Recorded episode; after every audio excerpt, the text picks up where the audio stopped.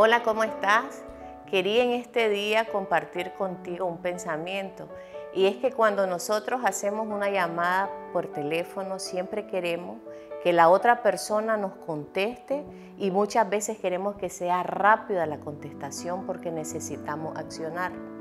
De esa misma forma nosotros actuamos cuando venimos delante de la presencia del Señor y nos queremos comunicar con Él a través de nuestra oración, pero queremos que las contestaciones sean rápidas, que Dios traiga ya y de repente empiezan tantas dudas dentro de nosotros. Pero primera de Juan capítulo 5 versículo 14 y 15, y esta es la confianza que tenemos en Él, que si pedimos alguna cosa conforme a su voluntad, él nos oye. Y si sabemos que Él nos oye en cualquier cosa que pidamos, sabemos que tenemos las peticiones que le hayamos hecho. Lo que tenemos que tener presente cuando venimos a buscar al Señor en oración es que Él nos escucha.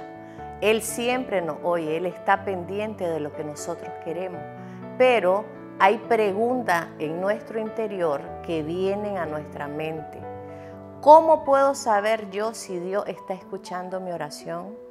¿Cómo puedo saber yo si Dios contestará mi oración? Pero se nos olvida hacernos una pregunta que es la clave en nuestra vida de oración y es, ¿estoy orando de acuerdo a la voluntad de Dios?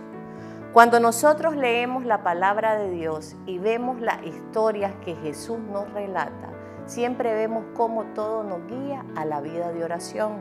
Entonces, en medio de eso, nosotros debemos de saber que debemos de perdonar, debemos de confiar, debemos de ser personas misericordiosas, debemos de ser humildes y debemos de creer que cuando nosotros le pedimos al Padre, vendrá la respuesta en su justo tiempo.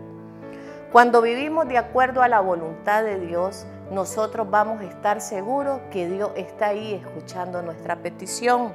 Cuando nosotros venimos y estamos dentro de la voluntad de Dios, podemos discernir si lo que estamos pidiendo lo vamos a recibir.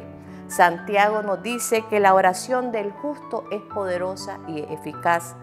Antes de entrar nosotros a la presencia de Dios, hay algo muy importante que debemos de hacer y es revisar si hay algún pecado dentro de nuestra vida pero pecado no es solo venir y cometer adulterio. Pecado son falta de perdón en nuestro corazón. Para que Jesús sea entronado en nuestro corazón, debemos de limpiar toda falta de perdón que pueda obstruirnos de sentirnos seguros que Dios nos está escuchando. No dudemos nunca que Dios escucha nuestra oración. Él escucha, Él está atento, pero no desesperes porque la respuesta viene en su justo tiempo. Yo te invito que siempre te pregunte, ¿estoy orando de acuerdo a la voluntad de Dios? Y que nunca se te olvide que Dios no oye. Que el Señor te bendiga.